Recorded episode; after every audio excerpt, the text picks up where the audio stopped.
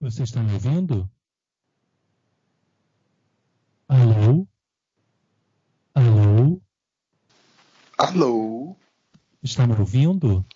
Estou ouvindo, mas seu áudio está horroroso. Parece que você está falando de dentro de uma caverna. Como assim?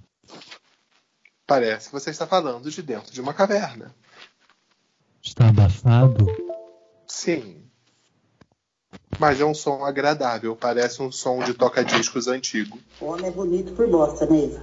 Neiva tem um cabelo grisalho, uma pele linda, morena, moreno claro, um corpão.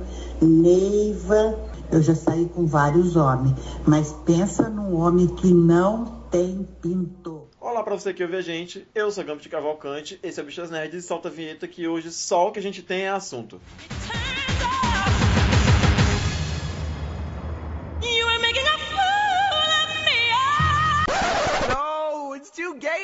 Se você caiu aqui de paraquedas e essa é a primeira vez que você está ouvindo nosso podcast, seja muito bem-vindo, bem-vinda, bem-vinde. Eu me chamo Gambit, sou host do Bichas Nerds, esse podcast maravilhoso que a gente faz com muito carinho e que está em todos os agregadores, além dos sites parceiros, Tapioca Mecânica, só mais uma coisa, o Super Amiches e também o nosso próprio site, que é o bichasnerds.podbean.com. Você também encontra a gente no Twitter e no Instagram pelo arroba bichasnerds, onde você pode seguir a gente, contribuir com a geração do nosso conteúdo, mandando seus comentários, críticas, sugestões de pauta e compartilhando nossos episódios com seus amigos.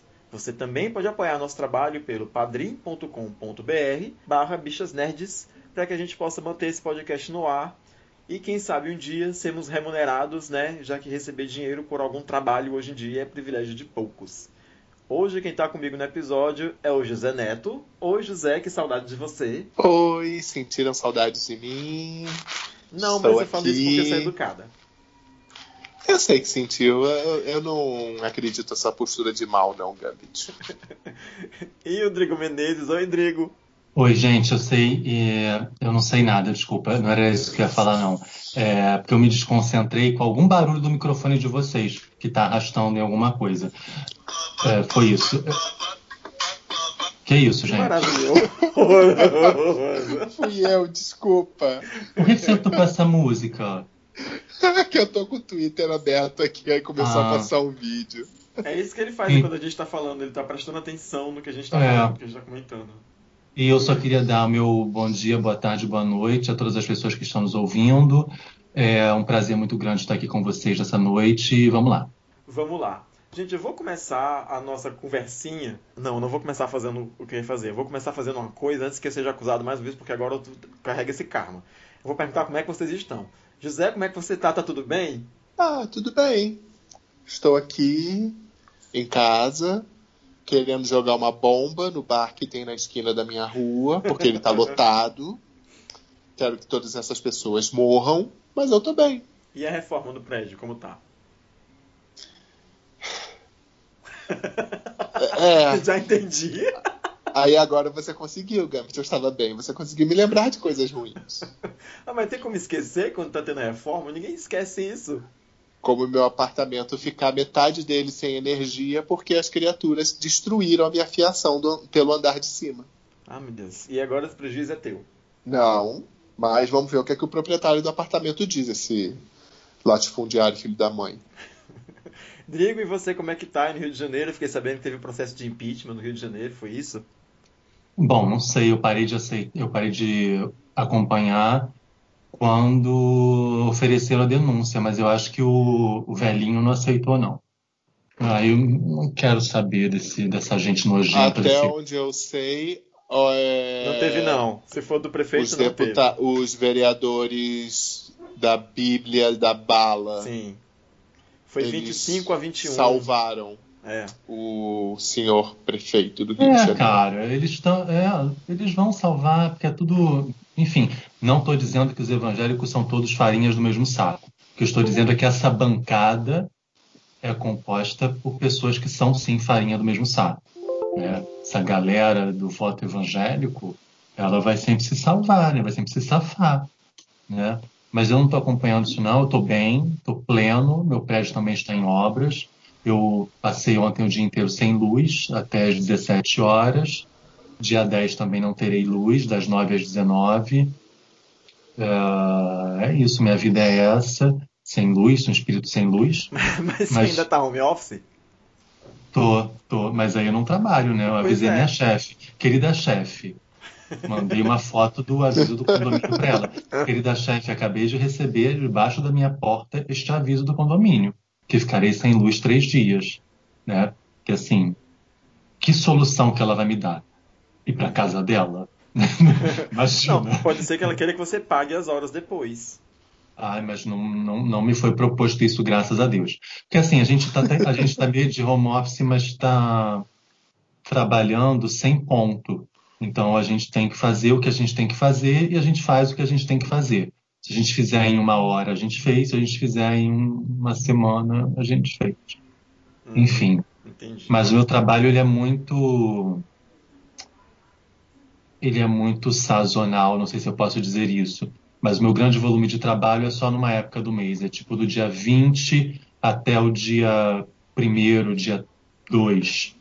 Aí depois fica muito tranquilo, aí dia 20 começa o inferno de novo. Uhum. É bem assim. Tem eu tô na que você fase, trabalha mais. é, eu tô na fase paraíso.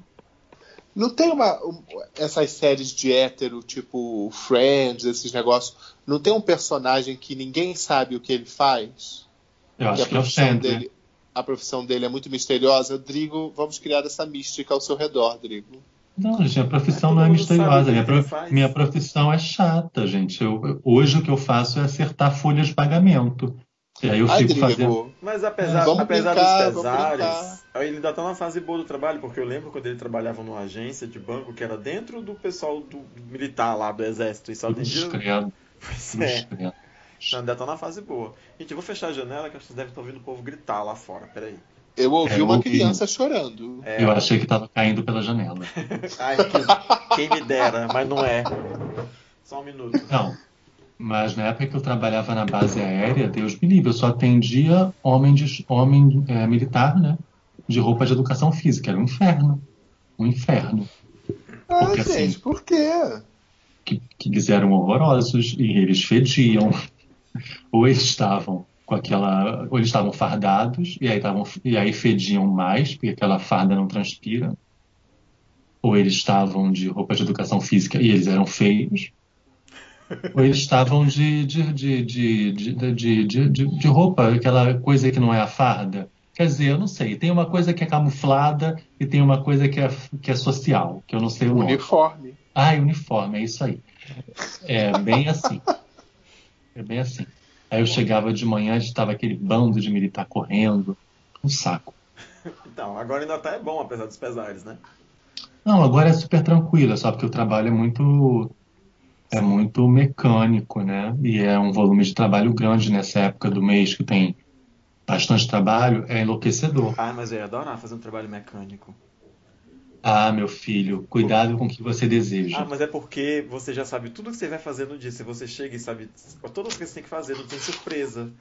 Sabe? Quem trabalha, eu que sou. um, Eu que sou. Eu, eu tô. O, tra- o programa que eu fui contratado para ajudar na produção na rádio não está acontecendo, porque é um programa de entrevista ao vivo na rádio. E obviamente, né, ninguém vai chamar os convidados para ir para a rádio para fazer um bota quatro pessoas, cinco pessoas dentro de um estúdio para gravar um programa. E aí, estão me jogando para tudo que é função, então, né? Bol- tudo que é função não, né? Coisas de bolsista, fazer matéria para o site, produzir especial para rádio. O José até acompanhou quando eu estava fazendo um especial para o SUS, inclusive me ajudou com indicação de fontes e tudo mais. E aí é sempre uma surpresa, assim, toda, sema, toda vida que chega segunda-feira, eu venho para frente do computador e penso, meu Deus, o que será que vão me dar para fazer hoje, sabe? E aí, às vezes uma coisa boa de fazer.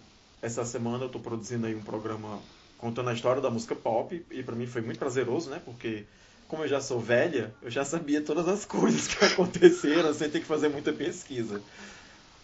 Mas às vezes é, é sei lá, uma matéria sobre transtorno borderline.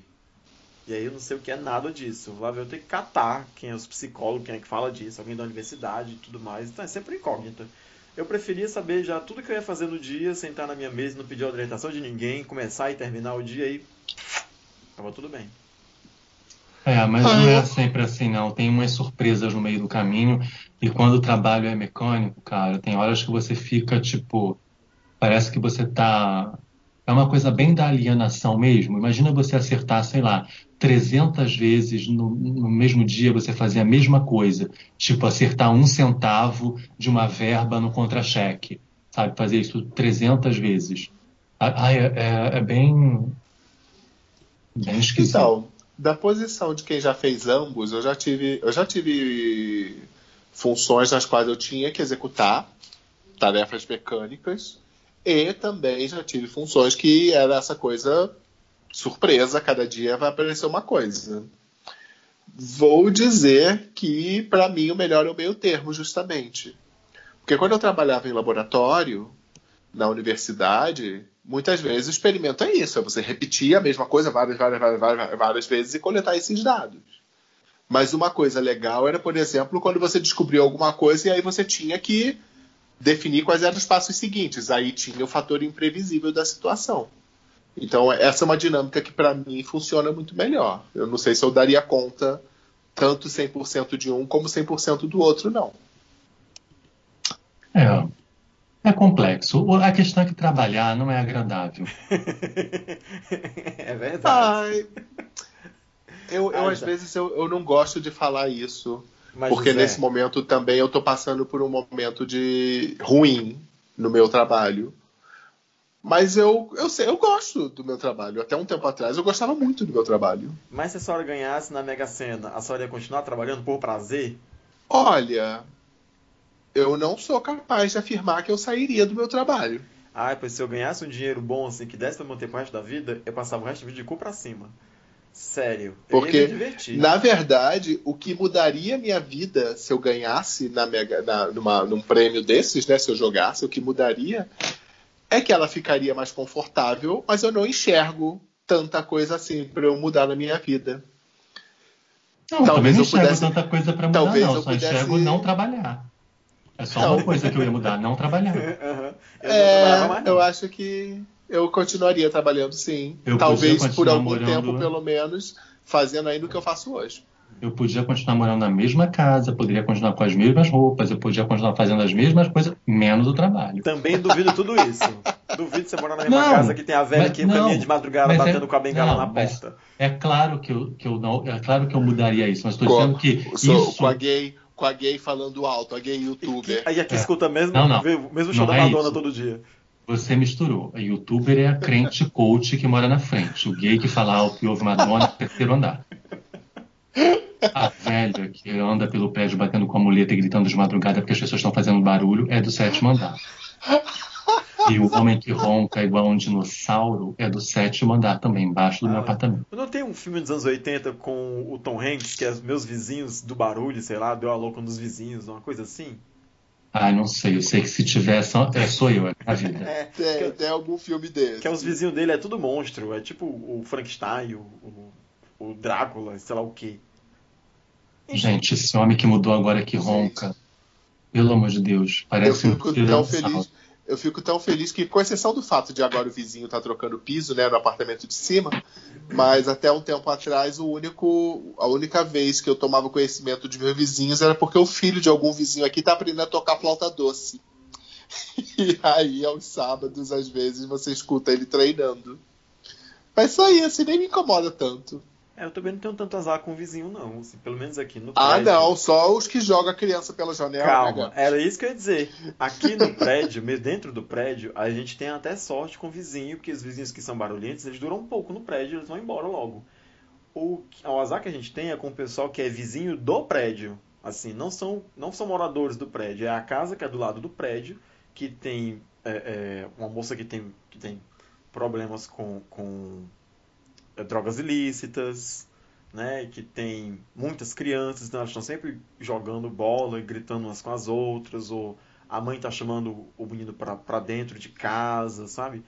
Que na verdade é um terreno bem grande, com uma casa muito grande que é toda dividida em mini casas. São todas da mesma família, assim, são todas primas, irmãs. Os meninos são Meia água. é. É tipo isso, é uma casa, é uma casa que era enorme, de uma família só, e aí a família foi crescendo e eles foram dividindo a, a casa e fazendo mini casa. Então parece uma vilinha. Então, ah, no problema- meu bairro, no bairro lá do Rio que eu morava era comum isso. Pois é.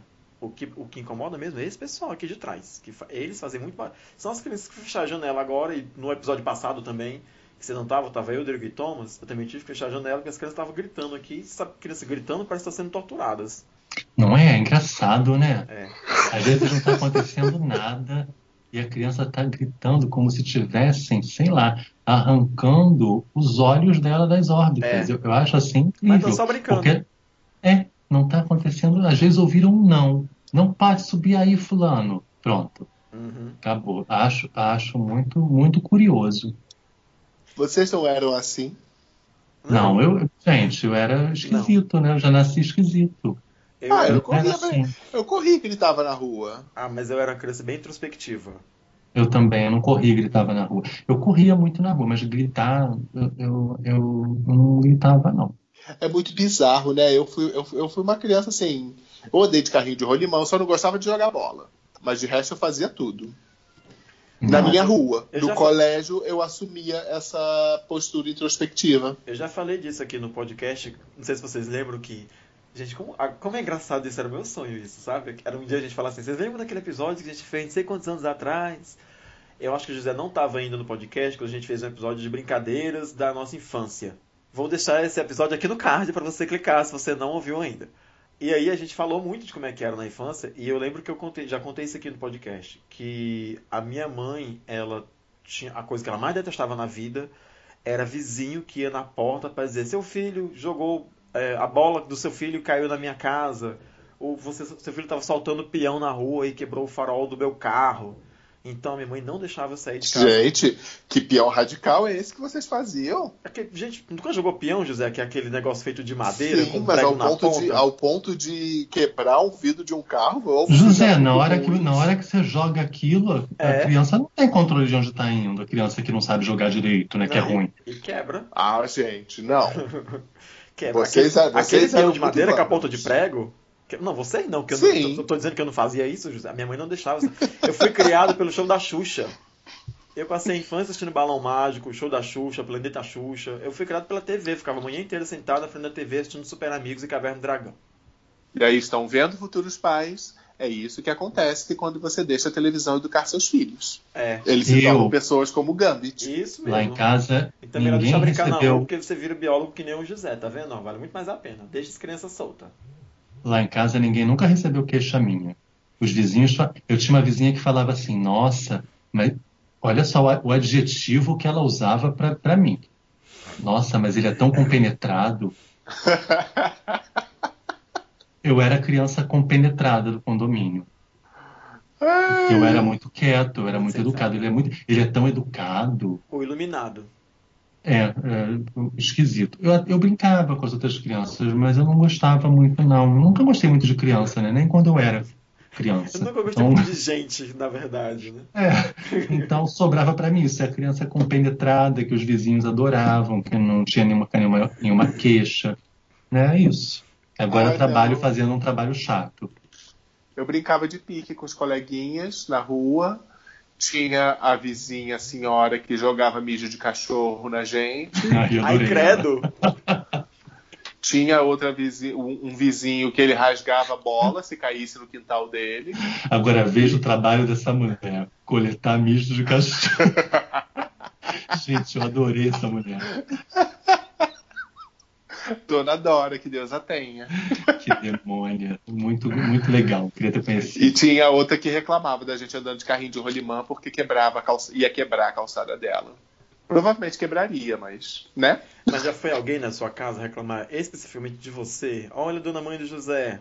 Dona Josefa. Não. O seu filho Nunca. andou destruindo aqui a minha casa. Ele arrancou a minha flor. O que acontecia Ele é que comeu a minha normalmente irmã.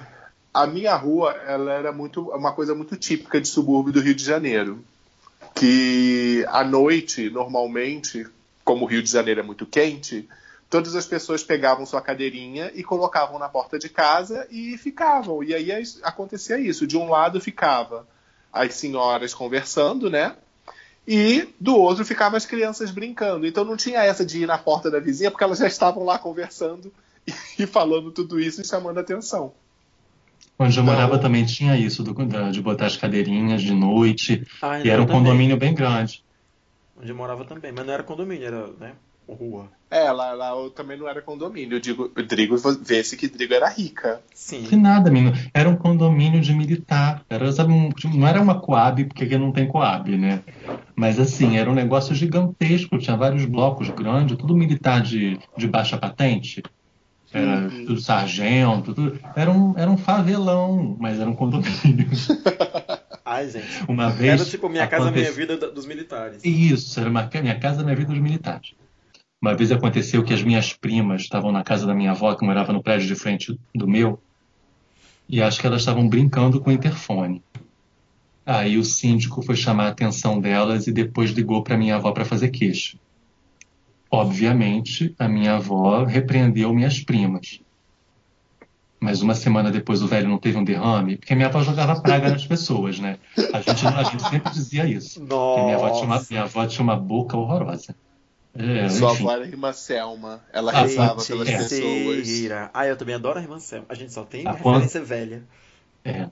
Acontecia alguma coisa, minha avó falava, a pessoa caía. Então, eu, eu tenho a impressão que aconteceu isso com esse senhor. Que logo Você- depois ele teve Você herdou esse dom, Drigo? Herdei. Eu acho tão gostoso. Eu rezo e acontece. Não, eu, eu não chego nem a rezar, porque eu me controlo muito. Hoje em dia eu me controlo muito para não ter rancor das pessoas, porque eu sei que, que pode dar uma. Meu Deus, se isso é você controlada. é, pode dar um negócio esquisito. Aí todos já imaginam o Drigo vestido de feiticeiro escarlate. É, Olha, chega vou- de mutantes. Eu vou contar um caos pra vocês, pra vocês saberem como minha infância foi traumática e que provavelmente é por isso, não só por isso, mas também por isso, que eu também não gosto de crianças. Nada contra crianças, até tenho amigos que têm. Até Mas- já fui. É, até já fui, já só você, né? É, até já fui hétero também. Ou pensava que era, né? Credo. Vai saber. É, não sou sangue puro. É, teve, teve um. Enfim, minha mãe tinha uma vizinha que era amiga dela, essa vizinha também tinha filhos. E por consequência a gente também era coleguinha, né? Quando era criança. E aí, tal dia, uma noite. Desculpa.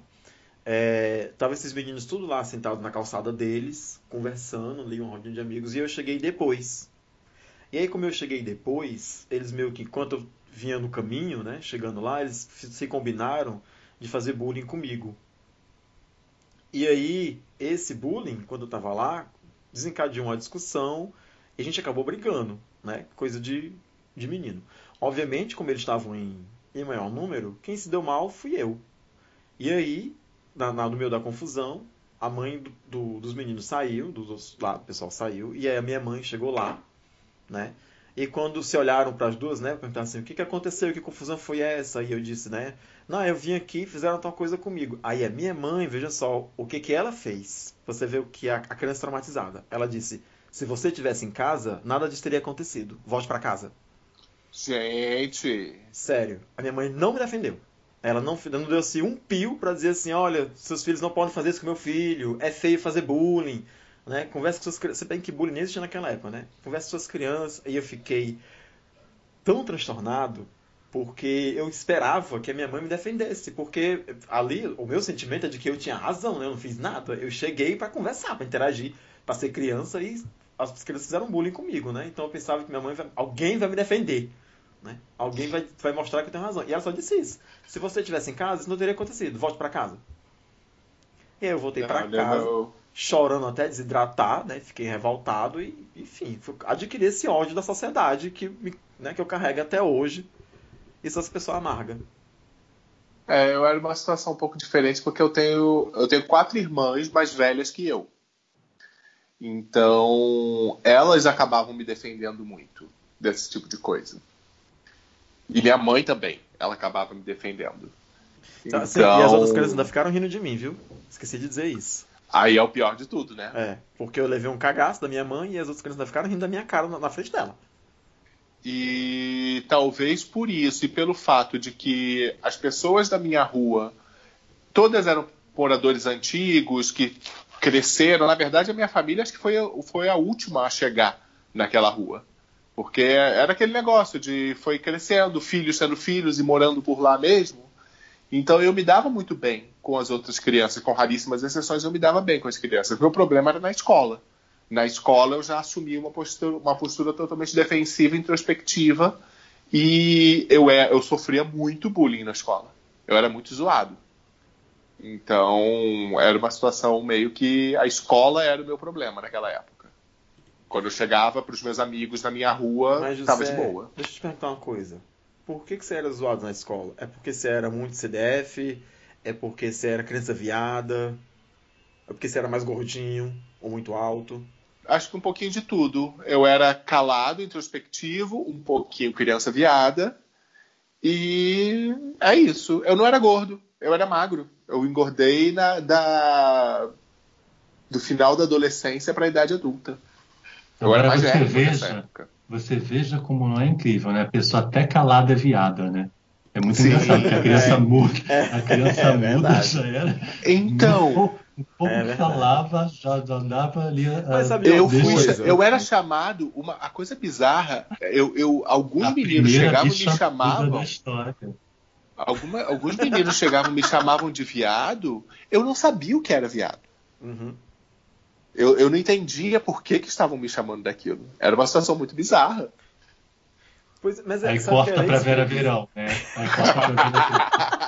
Eu não sabia como eles me chamavam de viado. Igual a Carmen Miranda, né? com a mão assim. Eu não sabia que eles me chamavam de viado.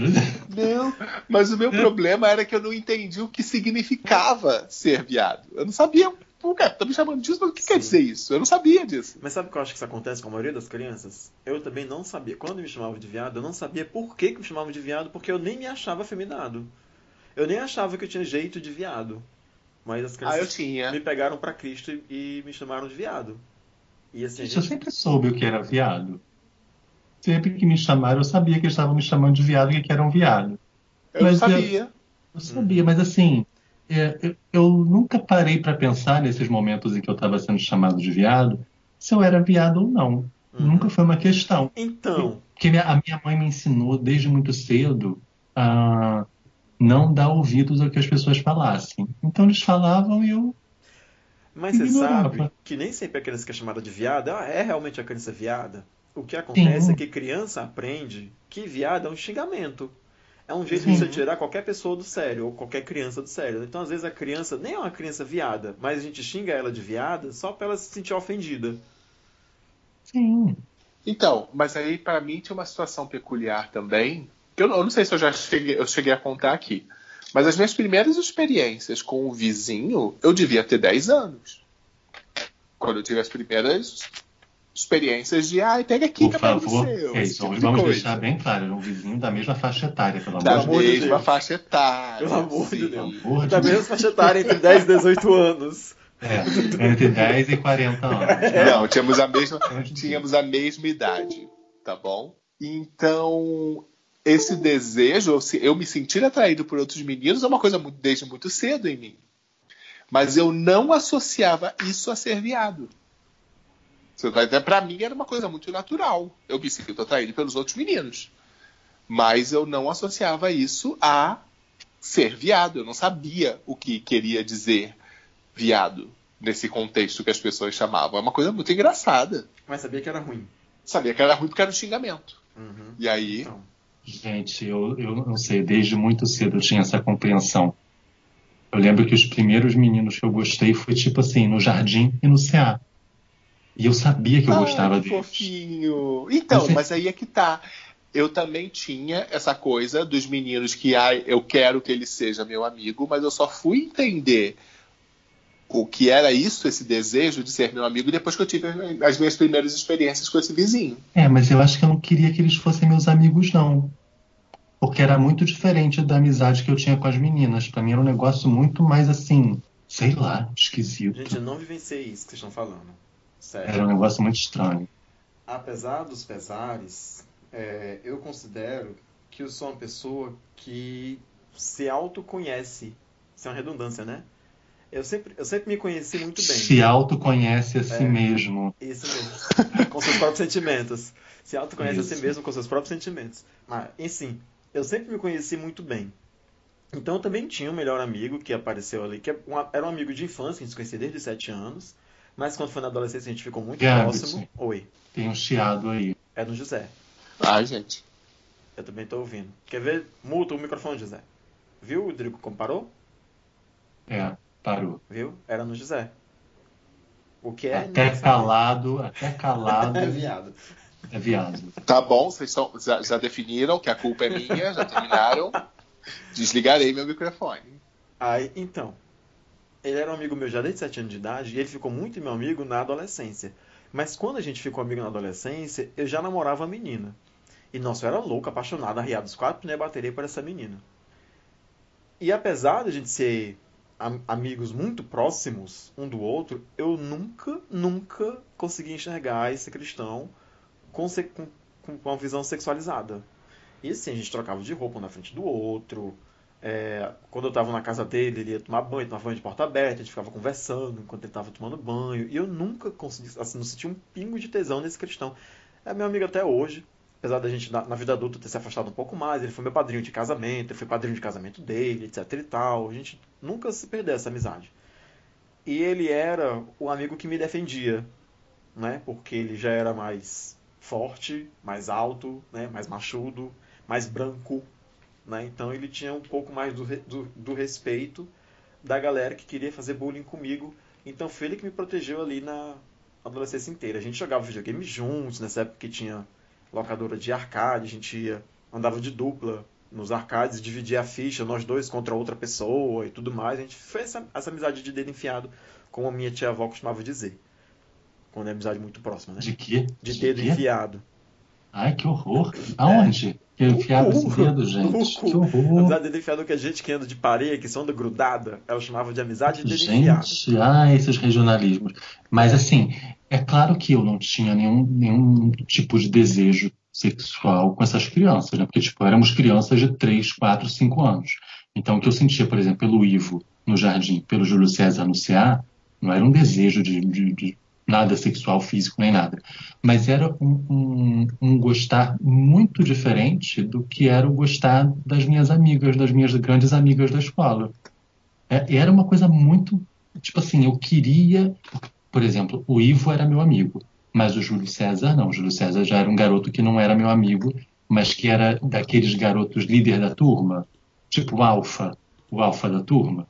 E eu queria muito que aquele garoto prestasse atenção em, em mim e me notasse. Eu lembro que no CA, não que eu fizesse algo para isso, mas eu queria muito que ele prestasse atenção em mim e me notasse. Era uma coisa muito esquisita. Eu lembro disso assim de uma maneira muito clara, muito vívida assim. É engraçado. Sim. Eu tive isso, eu, eu, eu tive isso também, mas eu acho que eu só fui perceber mesmo, eu um pouco mais velho que você, que isso era desejo, mas meus olhos se abriram mesmo depois das minhas primeiras experiências, que aí eu eu fui ter dos meus 10 até os meus, por volta de 14 anos, tive muitas experiências com coleguinhas. Aí dos meus a partir dos 14, 15 até os 20, eu fiquei praticamente reprimido full time. Foi uma coisa muito bizarra que aconteceu comigo também nesse sentido. Mas sempre com essas coisas, que eu tinha o, o- esse, essa necessidade de estar próximo de alguns amigos. E que demorei muito para entender e, se- e separar as duas coisas, né? Gente, eu achava que Alexandre tinha começado cedo. Porque ele vive reforçando que começou a vida sexual dele com 13 anos. Ah, gente, mas aí é, muitas vezes essas experiências de criança, elas são experiências de descoberta muito naturais. Então, não sei nem se dá para chamar isso de interação sexual. É, são explorações que, que, que as crianças elas estão fazendo. E que é, É, perfeitamente José. natural. José Por quê? praticamente adora exploradora. Praticamente adora. José fez falta no episódio que a gente falou sobre as nossas desventuras em apps e as, as enrascadas que a gente se meteu por causa do Grindr. Inclusive, se você não ouviu esse episódio, eu vou deixar o link aqui no card. Sabe qual é a situação? As, as minhas enrascadas eram, elas são pré-era aplicativos. Então são histórias nos contextos um pouquinho diferentes. Envolvem a marginalidade, envolvem Michês, envolvem a Lapa, a Madame Satã. Credo! Na boca, assim, que é pré-aplicativos, né? A gente se comunicava pelo correio. Como é o, É. o correio romântico? Pombo correio. Correio cheiroso, que Não, você com um bilhetinho pelo garçom. É, bem, o esquema de você estar fazendo pegação na rua, né? Então, Mas em que rua, José? qualquer rua escura. Não, não que isso tenha que mudado você muito está hoje, né? O, o cruising é uma das modalidades preferidas da comunidade LGBT. Sim, sim, mas, é, mas eu acho que os aplicativos eles deram uma arrefecida nisso porque facilitou muito a vida das pessoas. Ah, não. Que facilitou, eu concordo, mas que o banheirão do extra ainda existe, existe.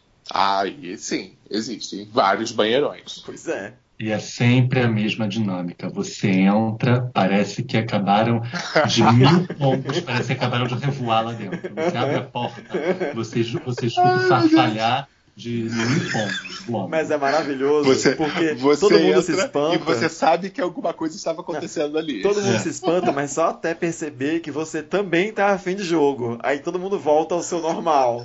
Né? Você, você bota o pé na porta do banheiro e você, tipo assim, nossa, mas o continuista fez um bom trabalho aqui nessa cena, porque É. tá tudo no lugar. Tá tudo no lugar. Todo mundo guarda rolas na velocidade tremenda.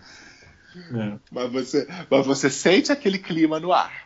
Sim. Claro. Não, e aí, e aí quando você, né, você, você passa a vista em quem tá lá, né, faz, faz aquela, aquela geral no olhar, e quando todo mundo percebe que você tá no jogo também, aí todo mundo volta à programação normal. Ah, até gente, até mas- entrar a próxima pessoa. Mas eu vou ser sincero pra vocês, eu, eu não tô mais pra isso não. Não julgo quem faz, a não ser que esteja atrapalhando a vida dos outros, não julgo. Uhum. Mas eu tô, ah, não tô mais na fase pra isso não. Não, eu gente, é preciso como, de conforto. é como diz um amigo nosso também, não é, José? Hoje em dia, com câmera em tudo quanto é lugar, imagina, Ah, gente, que, desagra... ainda tem que desagradável. Mas não é nem só isso, assim. Eu Ah, é tô, eu tô, desagradável. eu tô com o José nessa, mas é porque eu acho também que, como a vida da gente, de maneira geral, não, não a vida das, LGBT, das LGBTs, a vida de todo mundo, eu acho, né? A vida da gente é muito pautada em experimentação. Quando isso é uma novidade pra gente, sei lá, fazer um banheirão, ficar com uma pessoa estranha, desconhecida, nessa coisa de ser arriscado e de chegar alguém, né? Tudo mais. Mas depois de um tempo, perde a graça. Depois que você experimenta e sabe como é que é, perde a graça. Talvez tenha gente, é aqui sou eu fazendo especulação, né? Fazendo exposição da vida alheia. Tem gente que permanece nisso a vida toda porque também tem dentro desse, desse esquema de banheirão, tem muita gente não assumida ali, né? Então tem gente que Uhum. aproveita esses espaços para se liberar, para se soltar um pouco, porque não, não tem, não assume sua sexualidade publicamente, não vivencia romances homoafetivos e tudo mais. Então aproveita esses ambientes para extravasar, para botar para fora, para A pessoa não anunciou sua sexualidade naquele, naquele vagão. Isso Ela mesmo. não fez o outing dela. José, eu tenho certeza que o povo que escuta a gente não tem a mínima noção do que é o Terça Insana. Já é o segundo Será? personagem do Ah, Insana que tu cita. Um foi a irmã Eu Selma. acho que as pessoas conhecem sim. Ah, que pessoa, José?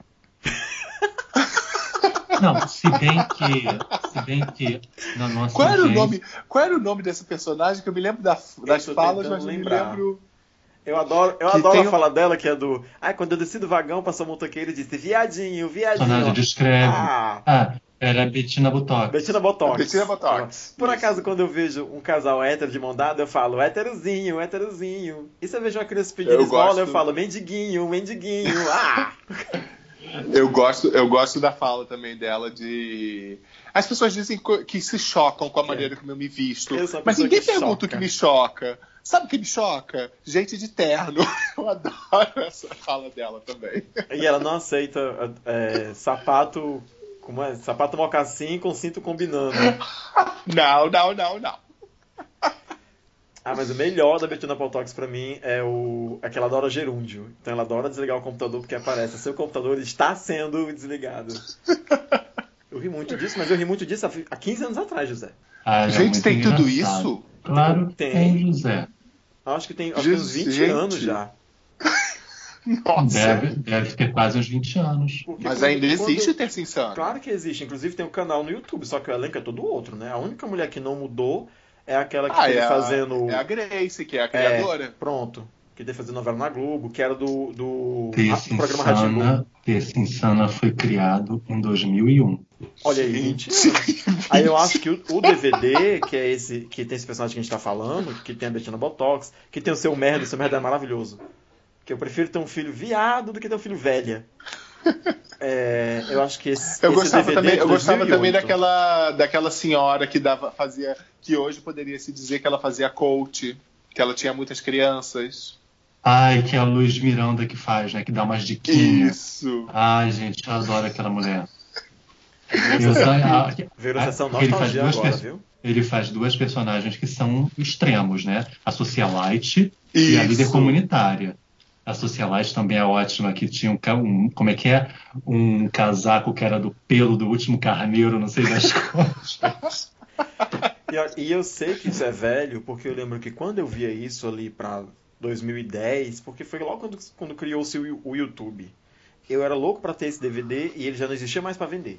Eu tinha o DVD, o DVD, o primeiro DVD é de 2004, o segundo é de 2008. Eu tenho, tenho não, né? Tive, Teve. porque já mofou, já joguei fora. É, porque Então, tudo meu mofa, O né? Tudo é meu esse mofa. que a gente tá falando. né? Agora Que não mais Selma. porque você tem um desumidificador. Ai, não, agora nada mais mofa porque eu tenho desumidificador. Melhor compra, melhor dois mil e poucos reais que eu já gastei na minha vida. Gente, custou isso tudo. Como, como é que você usa um desumidificador? Ele fica ligado na, na- no apartamento? Então, o desumidificador ele fica ligado à minha casa agora, é praticamente um CCBB, é praticamente Mas, um museu. amigo, mas se você ficar com esse negócio ligado na sua casa, você vai ficar que nem o Bob Esponja quando sai da água, não fica não toda ressecada? Não, não, porque o, Ele, o, ele te desumidifica. O desumidificador, ele não vai me deixar igual uma passa. O desumidificador, ele tem um higrômetro, que ele mede a umidade do, do ambiente. E ele tem um limite. Ele retira a umidade até o máximo que o ser humano suporta de boa. Entendeu? Eu É não- porque senão seus livros, suas, paredes iam ficar que nem um, um- um rio quando seca, todo craqueado. Cara, mas vocês não têm noção, não têm noção de quanto esse negócio tira de água. Não, eu tenho noção tanto de bactéria que ele deve juntar dentro dele, né? Porque ele fica tirando água dos cantos e dentro dele fica um ambiente úmido, escuro. Não, não fica não. E aí, Fica- Grigo falando de que tem um desumidificador, neste momento em Brasília nós estamos com 47% de umidade. Então, ele não deixa chegar em Brasília o meu desumidificador. Mas se eu Sendo deixar. que dois dias atrás estava em 14%. Cruz credo. Se eu deixar ele ligado 6 horas na função turbo, que ele funciona assim, mega potente, e ele desliga logo depois das 6 horas, ele vai tirar mais ou menos um litro e meio de água. É muita coisa. Nossa, é muita É muita coisa. Aí o que você faz com Mas essa aí água? isso vai para um reservatório. Vai para o reservatório, que eu jogo fora, e depois eu ligo de novo. Eu nunca deixo ele ligado assim diretão. Eu deixo ele ligado de Cuidado, noite cuidado quando com o eu mosquito da durmo. dengue, porque a água parada. Mas não fica parada, fica parada, tipo assim, minutos, que é o tempo de eu tirar. Eu desligo, espero um minutinho, porque depois, que ele- que, acontece? Ele tem um- uma coisa, ele funciona por condensação. Então, dentro dele é muito gelado. E ele transforma esse vapor em água através dessa condensação. Ele pega o ar do ambiente, entra nele, vira, né, fica líquido e vai para o reservatório. E, ah, e aí, depois de um tempo, ele desliga, ele não, não fica cheio até transbordar, por exemplo. E aí eu Mas jogo a água fora. Você tira a umidade do ar. Não é bom que o ar esteja úmido pra você não ficar com a garganta seca? Não, o ar tem que estar úmido, porque isso é legal pra gente. A gente não pode ficar num ambiente muito seco que dá, dá probleminha, dá encrenca. Não vou saber te explicar qual encrenca que é, mas eu, por exemplo, quando vou para São Paulo, quando eu vou para São Paulo, que é bem mais seco do que no Rio, eu volto todo cagado. Eu volto com o nariz arrebentado, o nariz sangrando, meu cabelo, o pouco cabelo que eu tenho, volta esquisito, minha pele fica seca, eu volto. Engraçado. Aqui em Brasília, o que acontece? Quando eu cheguei, eu cheguei a ficar com o lábio rachado por causa da, da da- do clima seco, né? Quando estava na época da seca. Meu lábio rachou. Eu comecei a usar hidratante aqui, que eu nunca, coisa que eu nunca usei no Rio. Aqui eu preciso usar hidratante, porque senão minhas pernas ficam ressecadas, o corpo ele fica. Mas meu cabelo melhorou. Meu cabelo fica ótimo aqui. Engraçado isso. Eu não sei, mas também pode ser uma questão de eu ter que me adaptar, né, num outro clima. Eu nunca fico em São Paulo Eu- muito tempo. Eu acho estranho que você mora no Rio e Rio é litoral, devia ser ok. Tipo, aqui em Fortaleza faz um calor desgraçado, mas a umidade é sempre de boas. As, tipo, as Não, coisas é não mofam também, né? Aqui, gente, na minha outra casa mofava mais. Mas eu depois que eu mudei, depois de um tempo, eu vi que meus sapatos estavam mofando.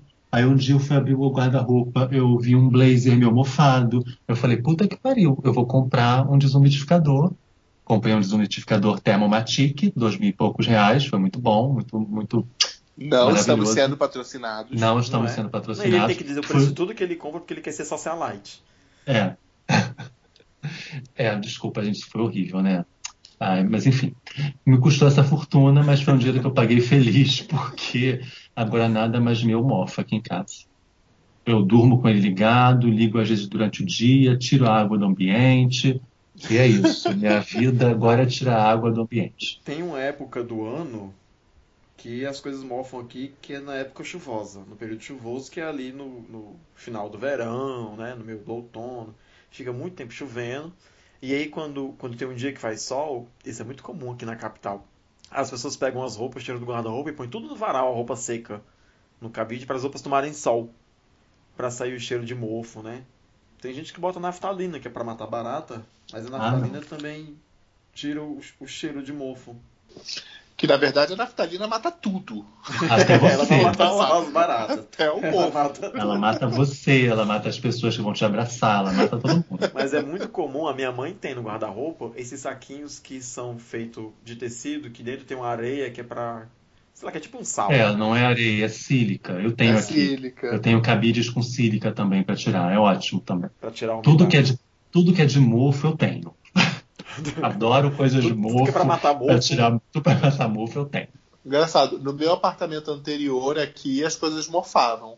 Nesse que eu tô agora, ah, eu nunca não percebi nada mofar até hoje, felizmente. Ah, mas é o tipo de coisa que você tem que estar toda hora é, dando uma fiscalizada. Porque se você bobear, você perde roupa, você perde sapato. É, é muito, é muito chato. Mas é só lavar, não é não, Drigo? Não. Assim, tem coisa que, real- que realmente o mofo estraga dependendo do quão mofado ficar. Uhum. É, Porque- depende do nível de mofo. Ele vai, o, o- aquilo vai comendo, né?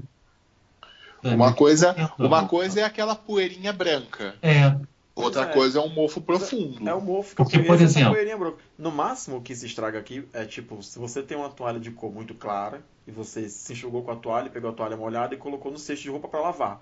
Depois, quando você vai tirar, ela tá cheia de pontinho preto e esse pontinho preto não sai nunca da roupa, não tem nada Nunca que mais. tire. Agora, por exemplo, você tem uma coisa que você não, sei lá, coisas que você tem elas guardadas e você não mexe com frequência. Porque a roupa do dia a dia, tirando a situação de pandemia, que a gente não usa mais roupa, só ando pelado dentro de casa quando tem que pegar comida e bota o pijama. Tirando essa situação caótica. Inveja, tenho inveja de você. Mas você A senta roupa nas, nas suas poltronas pelado? Não, eu boto uma toalhinha. É... Boto uma toalhinha e sento. Tá. Aí, tirando essas coisas do dia a dia que você vai mexer com frequência, elas não vão mofar. Mas eu tenho muita coisa, por exemplo, guardada dentro da minha cama box, que são coisas que eu não vou mexer, sabe? Tipo assim, minhas roupas pesadas de inverno, do inverno canadense, que eu nunca vou usar, mas elas estão todas guardadas no- na cama, naqueles sacos de, de vácuo, que ali não mofa por causa do vácuo, né? Da- eu tiro, tiro o ar, aquilo é difícil de mofar. Mas outras coisas guardadas num lugar que você não costuma acessar, se você não tiver o cuidado de estar ali olhando, elas vão mofar. E aí estraga. Dependendo do, do nível que chegar, você perdeu. Perdeu o Playboy. Entendi. Bom, aqui a gente não tem muito esse problema ainda bem. Aqui na época da chuva as coisas elas tendem a mofar. Vocês guardam os quadrinhos de vocês embalados em saco? Não. Meus Deveria. quadrinhos, eu não tenho mais praticamente quadrinhos, que ficou tudo praticamente ficou tudo na casa da minha mãe e eu sei que aos pouquinhos eles estão se acabando. Então, me libertei disso. Mas não é guardado Eu- em saco também, que você deixou lá na casa da sua mãe? Alguns sim, outros não. Os meus são todos ensacados. Todos ensacados. Eu Inclusive tem uns que eu fico com raiva porque se a capa for laminada, como é algumas capas duras ou algumas essas capas mole que é de edição especial, que é laminada, você bota no saco e depois quando tira o saco ele arranca o laminado da capa e ela perde o brilho. Mas, É, eu, eu devia Hum. guardar no saco, mas nu- nunca me organizei para mas isso. o meu, é, O é ruim- guardado em saco. O ruim dessas revistas com o tempo, essas que são daquele papel que eu não lembro o nome, acho que é o coucher, né? É, coucher é é aquele que brilha. É, Sim. ele gruda. Gruda tudo, gente. Que É. inferno. Você tem que ficar abrindo aquilo. Sim. Não, e você perde revistas caríssimas, que esses, esses Reis É. da Manhã, por exemplo, que é os encadernados grandão. Quando você vai pegar, parece que você bateu punheta na revista toda. Tá as páginas tudo grudadas. Outro, exatamente. Outro dia eu peguei umas Parece. Gambit. Ah, tá bom, que eu vou bater punheta lendo Alex O Reino Ross. da Manhã. Então, Ah, Reino da... Ué, Reino da Manhã, de repente, É, sei é lá, você Reino gosta da daquele Manhã. super-homem. tudo bem Como que é bem Super-Homem Dead, né? É. Mas tudo Sim, mas- Não fiz isso, não. Mas é O Reino muito. da é- Manhã, eu tô pensando aqui, né? O filho do Hazal Ghul, ele é interessante no, no Reino da Manhã. Tem o filho do Hazal Ghul. Eu nem Todos os lembro. personagens, todos os personagens masculinos. Filho não, gente, ele é filho, ele é neto. Todos os personagens masculinos do Reino da Manhã são homenageáveis. É, o Reino da Manhã eu não sei, não vou falar com propriedade, mas. Porque tem aquele Batman que é muito, né, senhorzinho. Mas na outra do Alex Ross, que é. Que são duas edições também, meu Deus. Justiça. Justiça. Tem uma cena de Justiça que é a, a primeira Mas página Justiça de não é desenhado pelo mas Justiça não É, é, desenhado pelo Alex Ross. É, sim, É, não, ele só faz a- ele só Hum, faz hum. as capas e Ah, eu acho não que ele é, faz não. os concepts, não é. Ah, eu então acho não que ele, ele não faz, ele não faz o miolo, não. Eu sei que tem uma revista que a Exatamente. primeira página é o Aquaman deitado numa maca como se estivesse fazendo experiências. Ah, sim. E a calça, a calça tá coladíssima no corpo e tem o, o, o contorno certinho do pinto dele. Sim, o Alex Ross ele se atenta a esses detalhes. É. Eu vou colocar essa imagem pra capa do nosso episódio. A imagem do Aquaman deitado na, na maca, com o close bem no piro dele, porque é, é nítido na calça verde colada. Ah, mas eu- essa, essa minissérie É eu nunca vi as pessoas falando muito dela, mas eu gosto dela, sabe? Ah, eu adoro. Eu gosto Ela é tão aquela. aquela é, é porque ela não se decide, né? Ela é muito aquela vibe é, super amigos, Sim. mas com um toquezinho dark. Mas eu acho que a homenagem é. A referência, a homenagem, né? Acho que a referência é essa. O, o Isso, é um só que eu revival acho do que- Super Friends. Só que eu acho que as pessoas elas ficam, elas devem estranhar o fato de ser uma história meio pesada, se você for parar pra pensar. Não, que o é. plano é- do, do Brainiac é uma coisa meio bizarra. Sim. Mas Que ele quer sequestrar o filho do Aquaman e, e olha, eu dando spoiler da história de 20 anos atrás. Ah, ah, mas é porque o Justiça como Reino da Manhã, né, não é o que nos Estados Unidos eles chamam de comic, é uma graphic novel, né? Então ela se pretende ser mais inteligente, né? Não que Falando seja. nisso, as minhas edições estão lá na casa da minha mãe. Vocês me acreditam que eu tenho as mensais divididinhas em 12, 12 edições, mas eu também tenho aquele encadernado que é, o- que é gigantesco. Ah, eu queria Ah, eu só tenho as mensais. Eu tenho, Eu eu- tenho as mensais. mas eu comprei Ah, baratinho, vocês viu, viram? o encadernado. Porque eu já Vocês viram o, o- a foto do que eu recebi hoje? Vi, Eu vi, quer dizer, eu comprei eu não entendi Você a que a relação é, entre você quer que a gente comente o que daquelas fotos? a Mulher Maravilha os e livrinhos, os livrinhos da Mulher Maravilha e dos X-Men. Hum. Ora bolas. Tá. Eu Os que outros era- itens é porque os outros itens é porque eles vieram, mas foi só pra vocês. Mas eles- que mas. Mas eles vieram tipo o quê? De brinde? Ou são Não, compras eu separadas? comprei. Foi uma compra que eu fiz desse, desses sites que, que botam, Ah, muito mas- entre aspas, promoções. Não foi na mesma loja, né? Não foi tipo, compra um gibi e esse tananã. Foi tudo na mesma loja. Men- Mentira, menino. E eu comprei também uma essa. calça. Ah, gente, É o quê? foi- É o Magazine. Luiza? Privalha. Ah, Que aí eles agora eles, fa- ele- eles fazem o esquema de que você pode comprar campanhas diferentes e pagar o mesmo frete. ah, ótimo. Aí eu pude comprar todos aqueles produtos. Que nós Então- não vamos nem dizer o que são. Que as pessoas não vão nem acreditar. Mas eu tô, eu tô nessa, porque quadrinhos, essas, essas coisas, como falei, ficou tudo na casa da minha mãe. O que eu tenho aqui é um ou outro encadernado que eu gosto muito. E essas coisinhas mais de tipo referência, né? Que é mais um livro de referência do que qualquer outra coisa. Mas eu. Super. É, é isso. Justiça tá na casa da minha mãe. Eu tenho o Reino, Amanhã- o Reino da Manhã, que foi aquela minissérie. Em, eram quatro edições? O Reino da Manhã é quatro edições. Eu sou louco pra ter esse Exatamente. Eu tenho um amigo que tem e ele não quer mais. E aí eu fui pedir pra ele me dar e aí a esposa dele não deixou porque ai, quando o seu filho crescer, você vai ter uma coisa pra dar pro seu filho, de sei lá de quê, sei lá de Sério. Deus. Fiquei com ódio, foi só porque ela não quis que ele me desse, porque é um troço que ele Sabe tem uma coisa há que 30 anos e ele tá, só, tá, tá lá só enfurnado. Sabe uma coisa que eu perdi e que eu sinto muito de ter perdido? Ah, Foram as, as edições de a Marvel. juventude. Não, isso aí não tem jeito. Ah, eu tenho Marvels. Então, aquelas marcas que, que tinha aquela capinha de acetato por Sim. cima. É, eu tenho. Nossa, eu perdi as minhas edições dessa. Eu fico triste, porque eu acho elas tão bonitinhas, né? Olha, eu vou te dizer, eu li isso na época, emprestado. E aí fiquei passando a vida inteira querendo ter aquilo. E um dia eu achei aquilo no sebo, tipo, muito barato. Muito Ai. barato. E o cara me vendeu no sebo baratinho porque a número 1, um, a, a, a capa de acetato, ela foi dobrada. Aí ela ficou com uma marca na diagonal, porque o acetato não, não volta mais, né? Ele fica vincado. Uhum.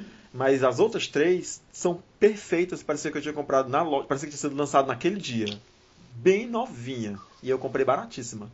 Pois é, tá aí. Isso, isso é uma coisa que eu sinto muito de ter perdido aí nas areias do tempo. O que eu não tenho mesmo é Reino do Amanhã, que eu queria muito ter. E eu não tenho o encadernado do. Da Crise nas Infinitas Terras. Ah, eu também não tenho. Eu tenho aqueles Eu queria- encadernados fininho, que é duas partes, mas sabe encadernado de Isso. capa dura grossão? Esse eu Isso, não eu só tenho. esse também. Eu queria, Ah, sabe eu uma coisa queria- que eu tenho, uma coisa que eu tenho que eu gosto muito, mas que eu não tenho, eu não tenho orgulho de ter? Hum. Aquelas X-Men do, do, do Jim Lee que saiu aqui como minissérie. Eu que, tenho. tem, a- que a primeira é uma capa que, que é uma capa quádrupla, alguma coisa assim. Eu tenho. Meu Deus, do Jim Lee. Isso! É que saiu É. na Panini como os maiores clássicos dos X-Men? Isso. É, mas Ah. o que eu tenho foi da Abril. Era da, Ah, era da tá. Abril. A Panini pega, a Panini pega e faz o encadernado dela. É, eu tenho, eu tenho essa fase do Jim Lee, na, quer dizer, não sei se é essa, eu tenho umas fases do Jim Lee na Panini, que é um encadernado formato americano, de, de capa brochura, que chama os maiores clássicos X-Men, a era Jim Lee. Aí tem o 1, 2 e o 3. É, que Mas- tem essa que saiu como minissérie, que é aquela história que eles vão, que, que aparecem os acólitos pela primeira vez. É, é isso mesmo, que a, a É. capa é o... É uma bosta a história. Uma das capas Sejamos é, o, francos. é o, o professor Xavier sentado na, na cadeira de rodas e o Wolverine chorando, sei lá, ou morrendo. Aí eu não sei. É um troço, Não, enfim, não sei. Enfim. Só sei que essa história é uma bosta. Olha, mas eu o- tenho o e eu tom- gosto dela. A, a história e o traço é horrível, né? Porque o desenho do Disney, pelo amor de Deus, era o que o povo Ah, gostava na época, época- mas é muito ruim. Na época a gente gostava muito. É. Exatamente, eu gostava. Deixa eu, deixa eu botar aqui o áudio que o Thomas mandou avisando por que não veio. Hum. Lembrando que eu pedi autorização para colocar o áudio, tá? E ele Você já, você já ouviu o áudio? Já, já ouvi. Ah, tá. Eu ouvi. A Cristiano tá olhando, Aí eu, a Cristiano tá olhando aí o é o Telegram. Thomas. Aí é o Thomas. Não vou porque eu odeio todos vocês, vão todos pra puta que pariu. Mas, ah, não vou porque eu tava no motel com mais quatro homens. Aí é, eu ouvi, aí mandei mensagem pra ele, pedindo pra ele fazer um outro áudio, né? Dizendo por que não veio, mas se ele quisesse eu botava esse que ele já mandou. E ele respondeu, pode pôr sim. Então vou pôr. Oi, amores. Gente, mil, per- mil desculpas por ter furado e sumido. Eu tava no terreiro hoje, era, eu tinha uma consulta e é da, da tenda que eu frequento, que eu tenho que eu decidi esse ano trabalhar a minha espiritualidade, porque tava precisando, senti que precisava, enfim. E eles precisavam é, de auxílio com os trabalhos. E era pra eu ficar lá a questão de uma hora, das 7 às 8, e eu acabei ficando até agora, porque a entidade tinha coisas pra tratar comigo, enfim. Enfim, me desculpem, né? Espero que vocês tenham conseguido gravar. E foi mal mesmo.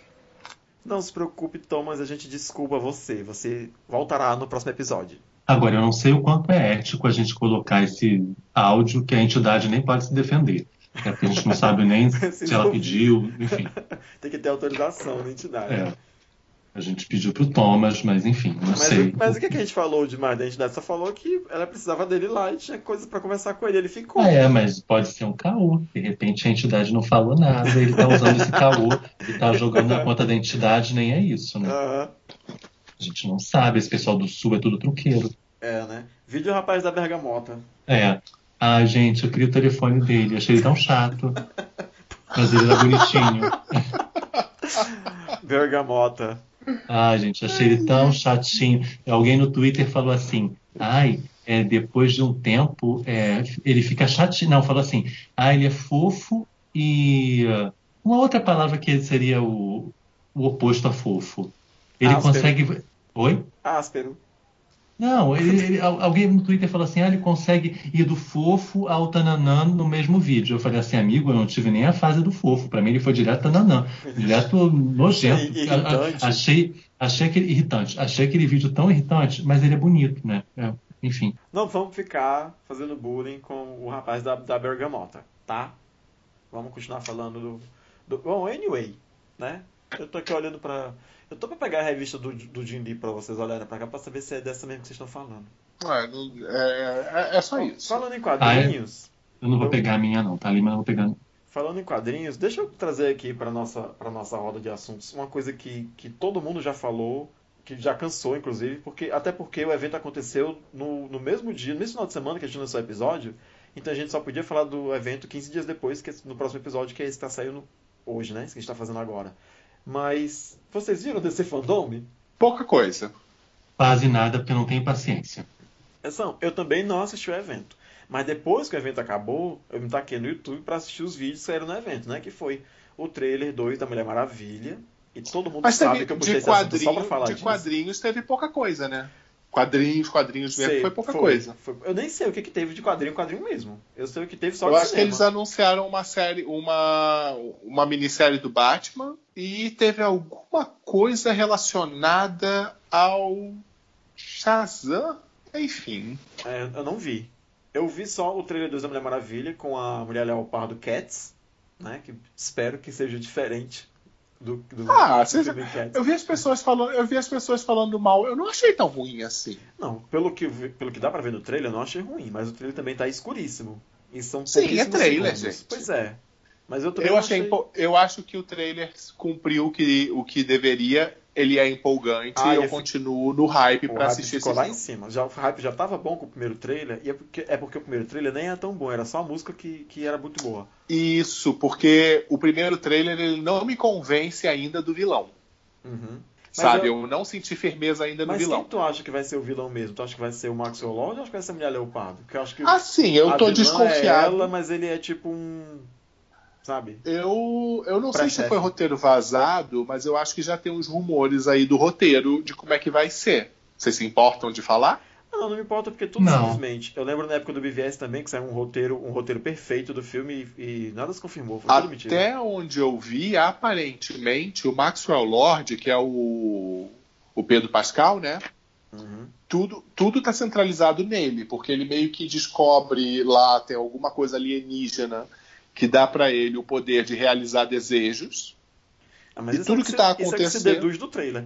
Sim, e a mulher leopardo, ela, os- inclusive os poderes dela, ela ganha a partir de um desejo. Porque ele realiza Então- a vontade dela. O que parece que é também por isso que tem o, o Steve Trevor, que é o desejo da Diana. Isso. Então é isso, é bem simples, mas é, é justamente isso. Eu não estava sentindo firmeza no Maxwell Lord como vilão, porque eu achei ele fraco. Mas talvez o foco seja mais na mulher leopardo mesmo. Ah. E eu entendo eles darem essa, essa origem diferente para ela, porque há de convir que a origem dela, original, ela é um tanto quanto errada. Né? Sim, tem uma, uma, questão de racismo aí, né? É? Exatamente. Uhum. É, tem uma camada de, de racismo Não, aí assim, na, na origem dela. Nem dá pra ser a original lá dos anos 40, que era só uma mulher numa fantasia de leopardo. Sim. Nem dá pra ser a dos anos 80 do Jorge Pérez, porque aí tem a coisa que ela tem um vassalo, né? Um, Um rapaz Isso, que é tem um- toda. um aborígene que é serviçal dela e tudo mais. É muito problemático, né? Trazer isso pros dias de hoje. Pra colocar no cinema. Então, Não, e, é, e, e verdade seja dita, foi muito clichê o que o, o Pérez fez.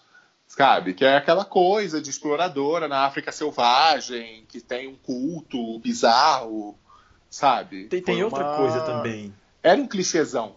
Então eu entendo eles mudarem. Sim. Tem uma coisa que eu acho que não é tão problemático quanto a questão do racismo, que obviamente é muito mais importante, tá? Vários patamares acima disso. Mas também tem um, reforço de estereótipo da mulher rival, porque a, a Minerva, nesse, nessa versão do Jorge Pérez, ela só queria o laço da verdade pra ela, porque ela viu a Mulher Maravilha no jornal, não é isso? E ela disse, eu quero... Não, não, mas aí eu acho que a Minerva ela tem todo. Tem, tem um monte de coisa ali que ele depois explica. Um, a Minerva ela é uma historiadora, então ela fica obcecada por um objeto mítico verdadeiro, certo? Que aparece. Então tem esse, essa coisa. E Hum. depois eles explicam que a obsessão dela pelo laço tenha outros fatores envolvidos. Ah, não sei. Eu só lembrava que ela, tipo. Mas eu posso lembrar errado também, né? Que ela viu a Mulher Maravilha no jornal e ficou louca das cadeiras porque queria, porque queria, né? Tomar o laço dela porque tinha inveja. Porque eu me lembro. Maravilha. Então, mas eu me lembro que quem tinha inveja dessa época do Pérez, a- é, que- e fica isso da inveja, da rivalidade entre mulheres muito marcada, é naquela personagem que nem apareceu por muito tempo, que, eu não me- que era a Cisne de Prata. Essa sim era forte, essa questão Sim, da, a Cisne de Prata que não era ainda a, a Vanessa, né? A Vanessa Capataz. A primeira Não, não. Era uma, era uma vilã que foi criada, inclusive, por, por um outro cara. Era uma história meio esquisita também. Mas foi basicamente a primeira vilã, a primeira vilã que a Mulher Maravilha enfrenta no mundo do patriarcado, né? Mas eu enxergava a Minerva de outra Mas, maneira. E sabe que agora que eu falei, agora que a gente tá falando disso, eu também atentei que também tinha um lance parecido dessa de inveja com a. A, a Mindy, era Mindy aquela que era publicitária? Sim, a Mindy Maier. A Mindy Maia. Que eu acho uma pena que não apareça no filme. Pois é. Porque seria perfeito ela aparecer nesse filme e ela dar o nome de Mulher Maravilha pra Diana. Sim. Que até Ia ser agora não maravilhoso. tem esse nome de, de Mulher Maravilha, né? No, no cinema. Eu acho que eles perderam uma oportunidade fodida de colocar uma cena Mas de, de a repente- Mindy Maier de repente aparecendo e chamando ela de Mulher Maravilha. De repente ela aparece. A gente não vê o filme ainda. Eu acho que eles colocariam ela sendo chamada de Mulher Maravilha no trailer. Não. Sei. Talvez. Mas vai saber. Enfim. Vamos, vamos ter fé. E também tem na fase é, maravilhosa do Greg Hooker aquela moça loira que também tinha uma inveja desgraçada da Mulher Maravilha que queria destruir a imagem dela. Hum, Não lembro qual é. Quero lembrar. Ela, tá- ela inclusive, tá, é, é a vilã desse, dessa última animação da, da DC, que eles cagaram a fase do Greg Hooker, botaram, fizeram uma mistureba danada lá. Não vou lembrar o nome dela, mas enfim. É uma mulher loira Mas apesar, que é quem ressuscita, do que é quem clichê, ressuscita a, a Medusa. Ah, certo. Apesar do clichê, eu gostava da Mulher Leopardo do Pérez. Apesar do clichê. Ah, Mas eu gostam- vocês entendo gostam de- perfeitamente que não é algo que a gente possa transpor para os dias de hoje com facilidade. Vocês gostam de tudo na fase do Pérez. Tudo que ele fez, vocês acham, ui, o Pérez, ui. Não, ele fez, ele teve coisas que não foram legais, mas eu acho que Putinha isso Pérez. foi bom. Tá bom.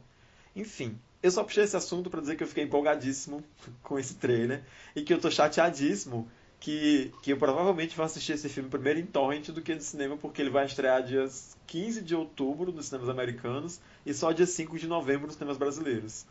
Então, Quer dizer, se os cinemas estiverem abertos. é, né? ainda tem isso. Mas enfim, são 15 dias de diferença pra gente pegar os torrents.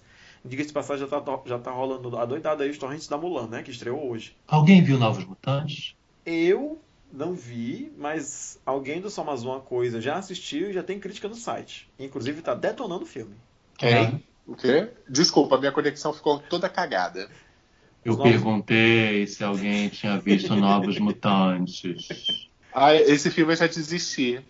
Aí eu disse que alguém do site Só Mais Uma Coisa já assistiu e já tem crítica no site, inclusive a crítica tá detonando o filme.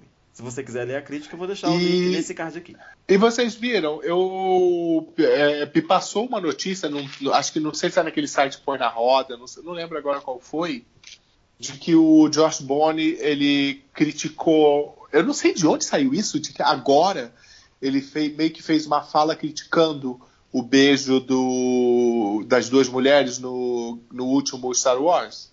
Esse diretor do vocês Novos chegaram a ver essa Mutantes? matéria. Hã? O diretor do filme? Isso, o diretor dos Jogos Mutantes. Ah, será que foi por isso que ele cancelou a conta no Twitter? No, no Instagram? Sei lá, eu só sei que ele fez, ele dia aparentemente falou mal merda. disso. E eu acho engra muito engraçado a pessoa que apagou os personagens não branco, não brancos de Novos Mutantes achar que tem o direito de falar alguma coisa sobre representatividade, né? Dia sim, dia não, ele falou alguma merda. Mas ele falou exatamente o que do, do filme? Do Calma aí que beijo. eu tô procurando, eu tô procurando a matéria aqui, calma. Não foi ele que fez essa cagada com o Roberto da Costa, porque queria que, que o, a- o cara do filme fosse a representação de brasileiro rico. Sim, ele acha que negro não pode ser, ser né, ser rico. Olha lá, diretor, diretor de Os Novos Mutantes critica embaraçoso, entre aspas, beijo em Star Wars. Sabe? Mentira. Josh seja, Bond, babaca, diretor né, dos filmes Novos Mutantes, engrossou o coro ao classificar o beijo como um momento embaraçoso. Aí eu fico pensando, você tem uma franquia que é completamente voltada para a diversidade. Os estúdios hoje estão sintonizados com essa mensagem da diversidade. A gente sabe que é uma que é uma questão, no fim das contas, econômica, né? Porque ele, quanto mais diverso, mais público, mais pessoas se vendo, mais pessoas se identificam, mais gente compra, legal. Mas assim, já tem um discurso aí sólido, consistente, já andando com as próprias pernas, já, sei lá, uns cinco anos, talvez, né? Aí você pega esse cara, ninguém, não tem um departamento de vai dar merda, porque esse filme ele tá em seu, José, o seu chiado tá forte, chiado tá forte aí. É, você tem, é, José, José morreu. É, foi caiu. É. Caiu e desmaiou. Acho que ele saiu. Então, da- assim, É, você tem já esse discurso super forte, assim, né? Será que não tem um departamento de vai dar merda? Será que ninguém deu um gibi pra esse homem ler? Porque, assim, o Mancha Solar, a forma como ele é, como ele é representado, ela varia um pouco, né? Ele às vezes está um pouco mais claro, um pouco mais escuro, né? Mas se você olha para ele, você vê que ele não é, que ele não corresponde É uma pessoa não branca. ele é uma pessoa não branca, ele não corresponde àquele ator, né? Que assim, talvez aquele ator não seja branco para os padrões americanos, não vai ser branco como um branco de bochechinhas rosadas. José, Mas- você tá aí? Oi, estou. Minha conexão cortou, mas voltei. Põe no Ai, mute, desculpa. Sorry. Então assim, ele não vai ser, né, o branco de bochechinha rosada, mas você não vê um, sabe, o mancha solar nesse nesse menino que foi escalado. E outra coisa, assim, como a gente tá falando, né, como você bem já disse, é um filme que fala sobre. Um filme não, é uma equipe né, que tradicionalmente fala sobre diversidade. Por mais que, que a realidade possa reforçar o comentário racista que o diretor fez, né? É, ah, não, quero. Vou fazer aqui uma representação da realidade, porque no Brasil a maioria das pessoas que são ricas não são negras, a maioria das pessoas que são negras não são ricas, são pobres. Então, não quero que meu personagem, né, seja, porra, velho, do que que custava ele colocar como brasileiro uma pessoa negra, embora ele fosse rico? Ah, não condiz com a realidade. Vai tomar no cu a realidade. A gente tá trabalhando aqui com Gente, olha só. O problema todo é que você pode pensar, eu posso tirar desse personagem várias características. Eu posso tirar dele a característica de ser rico, eu posso tirar dele a característica de ele ser não branco, eu posso tirar várias características. Ele escolheu tirar a característica racial do personagem. Uhum. certo? Ele não tinha obrigação de ser fiel totalmente. E, francamente, faz diferença pro filme se o Baixa Solar é rico ou não? Não faz. Pois é. Eles estão todos presos num sanatório. Não, e- Ele podia ser um imigrante legal, Uhum. sabe? Ele podia ter outro background, não teria problema Não, nenhum e- ele ter outro E já que ele background. vai ser rico, qual é o problema dele ser rico e negro? Sim, e, e- e diz que ele é filho de um jogador de futebol, Então, sabe? é, faça outro Tem vários estereótipo, mas... clichês que poderiam sabe? ser utilizados. É, E Não, e assim, é, o poder dele se manifesta num jogo de futebol e ele sofre racismo na partida, durante a partida. E é nesse contexto que o poder dele se manifesta pela primeira vez. Isso assim, isso é a origem do personagem. A origem do personagem é a manifestação do poder dele em meio a, um- um- a- uma agressão racista. uhum. Tem coisas que você não pode tirar do personagem porque o personagem deixa de ser o personagem. Não. E a gente está falando do, do Mancha Solar, mas vamos falar também da Daniele, que é uma personagem que a todo o momento é lembrado é lembrada a origem é, indígena americana dela. E cadê isso? É, ela é definida por ser, ela é definida pela ascendência dela, né? Uma personagem que ela é caracterizada fortemente pela ascendência dela. Isso deveria ser uma coisa que é a primeira coisa quando você olha pra personagem no trailer. Eu não consegui perceber isso. Não, embora ela contar- seja a primeira personagem que aparece no trailer. Sem contar que o trailer coloca o tempo todo a culpa de tudo que tá acontecendo nela. Que eu não sei se vocês perceberam dessa maneira, mas eles falam assim: a gente tá num lugar que manifesta os nossos piores medos. A mansão faz isso com a gente. Eu fico pensando, gente, esse é o poder da, Ni- da Niele Mustar. Tipo, é só porque ela tá Então, descontrolada, a louca mas- das cadeiras, ela é a culpada de tudo. Mas sem brincadeira, eu não vejo, eu não veria problema com isso, Gambit, porque eu acho que até seria uma torção interessante de você ficar nessa dúvida se é o poder dela ou se é a manifestação do urso, que aparentemente vai ter no É, filme. mas o urso também não se manifesta por causa do poder dela? Não tem uma coisa assim? Tem sim. Ele persegue a família dela. Então. Tem um É, então, aí. Mas eu não veria problema com isso, porque inclusive é o que eu gostava da ideia desse filme, de eles estarem partindo para essa questão de ser um filme de terror. É um filme de super-heróis, mas pendendo pro terror. Cara, se- isso seria o interessante desse filme. Só que aí o cara ele vai e caga tudo já na caracterização dos personagens. É. Sabe? Que é, ele torna, como vocês mesmos já disseram, pegam um elenco diverso e transforma num elenco monótono. E assim, a personagem que visualmente ficou maravilhosa foi a Iliana. E aí você Uhum. perdeu, né, a chance de ver uma coisa boa com uma Iliana Bom, perfeita e, e sem filme é contar uma também merda. que existem comentários aí de que ela mesma dentro do filme, né, que a personagem no roteiro tem uma fala que também é racista. Eu não sei porque eu não vi, mas se vocês quiserem ler a crítica, vão lá no Só Mais Uma Coisa, onde o Bichas Nerds também sai toda quinzena, então... Ah, eu acho Mas que eu não enfim, gosto. é uma pena. Eu acho É. que é uma pena, infelizmente, esse filme ter aparentemente ficado cagado desse jeito. Amigo, desde quando se fazem filmes dos X-Men, quantas vezes acertaram, né? X-Men 2. Então, são muitos filmes de, de X-Men pra, tipo, um acerto, né? E olhe lá, né? X-Men 2 tem um, um texto muito bacana, eu concordo com você. Eu não tiro o mérito dele, não. Mas ainda continua Não, sendo gente, não. Eu, aí eu Wolverine vou, e vou os seus amigos. muito de você. Por quê? Você não acha que o filme é bom? Ai, saco. Aconteceu alguma coisa que já ficou puto. Mas enfim, eu não tiro o mérito do discurso do filme, não, mas ainda acho que é Wolverine e os seus amigos, sabe? É um filme cheio de personagem com potencial e a, a Raposa do século XX decidiu focar na trilogia toda do Wolverine. Então, Gente, mas o que, É. que, no, o que, que nos X-Men não é Wolverine e seus amigos? aí, Drigo, tem muita Eu coisa. acho que. Mentira, Eu acho que entre erros e acertos, sim, eu acho que o foco no, no Wolverine é algo que é um demérito para a franquia dos X-Men, mas eu diria que pegando os filmes da Fox de uma maneira geral, entre erros e acertos, eu não diria que eles erram mais que acertam, não. Eu diria que tá mais ou menos no meio termo aí. Ah, Eu não acho todos os filmes da. Fox ruins. Ah, Eu acho válido, eu acho válido eles terem um olhar diferente em cima dos filmes, certo? Eu acho que inclusive, Ah, eventualmente, quando os mutantes forem pro Marvel Studios, vai ser uma perda eles se formatarem ao que é a fórmula do cinema ah, da. Marvel. Isso eu também acho. Pra ficar igual o filme Mar- Eu prefiro Marvel Disney, experiências. Eu prefiro experiências, como, por exemplo, o filme dos Novos Mutantes. Co- Como, por exemplo, pro o X-Men Origins, Wolverine. Ah. Ah, cara. Ah, Não, eu acho, eu acho Assim como, saudável. Vou- assim como você tem o primeiro pano. filme do Capitão América, assim como você tem, sabe, Homem de Ferro 3. Tá. São filmes sim. ruins Ah, também. mas, mas, mas um erro não justifica o outro. Eu não vou passar Não, não pano. justifica. Eu acho, eu acho que tem mais erros do que Mas acerto. as pessoas passam Sério. pano, as pessoas passam pano pro Marvel Studios. Tá, passa.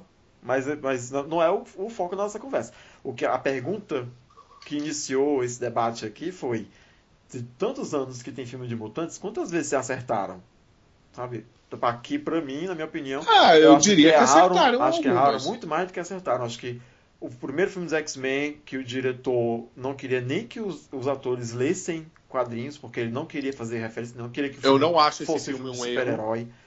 Sabe? É, eu, eu acho. Eu não acho esse eu filme já um erro. acho, eu já acho os filmes cagados quando você tem uma equipe cheia de mulher foda pra caralho e todas elas estão lá com subpapéis. Eu acho, eu já tiro daí. Porque to, a, a tempestade da Halle Berry nessa trilogia, o problema nem é a Halle Berry. Né? Todo, todas as, a, a, todos os três filmes colocam a tempestade assim, debaixo do, do capacho. Sabe? É um personagem cagado, a ponto da atriz ter que fazer confusão, dizer que só participava do terceiro filme se ela ganhasse mais destaque e tivesse uma inimiga. Criasse uma inimiga para ela. E aí vieram com a, com a Calisto. Mas enfim, é só a minha opinião de merda. Eu acho ok você gostar dos filmes. Não tenho, sabe? Não vou ficar seu inimigo por causa disso. Eu acho saudável você ter essa diversidade de, de, de pontos de vista. Porque quando realmente, depois que entrar tudo na, na Marvel, Disney, vai tudo se enquadrar ao padrão que já existe. Porque né, a, a Marvel e a Disney não vão mudar a sua fórmula, né, o seu jeito de fazer filme para uma coisa completamente diferente e eu quer dizer eu acho né eles não vão cometer essa não vão arriscar dessa maneira eu acho que o primeiro filme envelheceu mal. Eu acho que first, é, o primeiro First Class é bom. O primeiro First Class é foda né? Eu acho que X-Men First Class é bom. Dias de um Futuro Esquecido é bom. Agora acho que mas, o resto mas o que, que é bom pra você? É bom porque ele é ele passa. Ele, dá- ele é assistível Não, eu eu acho que são, são bons filmes. São, Tu- são bons filmes. tu gosta da Emma do First Class? Ah, não, aí, mas eu não posso dizer que o filme é ruim por causa da Emma. E, e tu, tu não ficou um pouco chateado com, com a cagadinha que deram na história da Angel? Que tinha história tão bacana de, de, de fugir de casa porque o pai dela abusava dela, né? Ah, mas são concessões, né? hum. Ah, Tem umas concessões que passam, mas assim, fico eu acho que chateado. isso. Uma coisa é o, o, o que eles vão fazer com alguns personagens para caberem naquele filme. Outra coisa é o roteiro ser capenga, ser escroto, entendeu? Ser cheio de buraco. uhum. Eu acho que os filmes eles funcionam, por mais que você faça algumas concessões e, e- e meio que torça e contorça e retorça alguns personagens Uhum. para caber naquilo que você quer contar, Tá, eu aceito isso. Tá bom. entendeu? Agora, tipo, aquele é Apocalipse, X-Men Apocalipse, É, é aquele que aparece a, a Psylocke. Gente, aquele filme, pelo amor de. Deus, aquele que não dá. Só não é pior É do que a sequência dele, que é o Fênix Negra. Gente, é. Mas enfim, já isso já acabou, isso tudo já acabou. É, vamos, vamos esperar os próximos pra gente reclamar dos próximos. Eu acho que a gente podia só comentar que a gente está muito triste porque o Chadwick Boseman morreu. Sim, a gente precisa falar isso aqui nessa, nessa gravação, deixar a nossa homenagem póstuma, né, pro... Eu não sei dizer o nome dele, gente. Eu acho um nome difícil. Mas Eu já falei, você copia e cola. É. Fica copia e cola. Quando eu, quando eu já falei, você copia. o nosso eternizado Pantera Negra, né? A pessoa que deu vida para o rei T'Challa, né? E vai ficar aqui.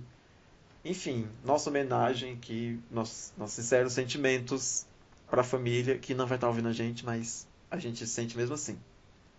Cara, mas o cara foi muito foda. Foi. Ele literalmente deu a vida.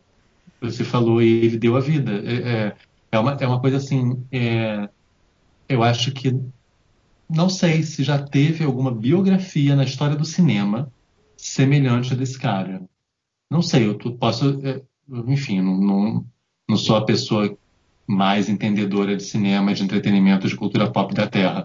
Mas se você pensa que ele já sabia o que estava acontecendo e, e- e escolheu não parar, escolheu não deixar de produzir, não disse para Marvel que estava doente, porque se ele dissesse que estava doente, talvez não deixasse ele pegar o papel. Uhum.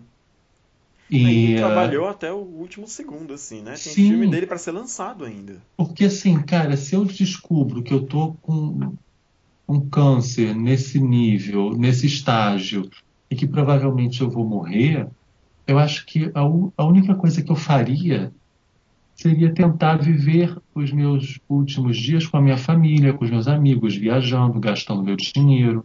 Uhum. É, né, tipo assim, se eu tivesse uma situação confortável que não me forçasse a trabalhar.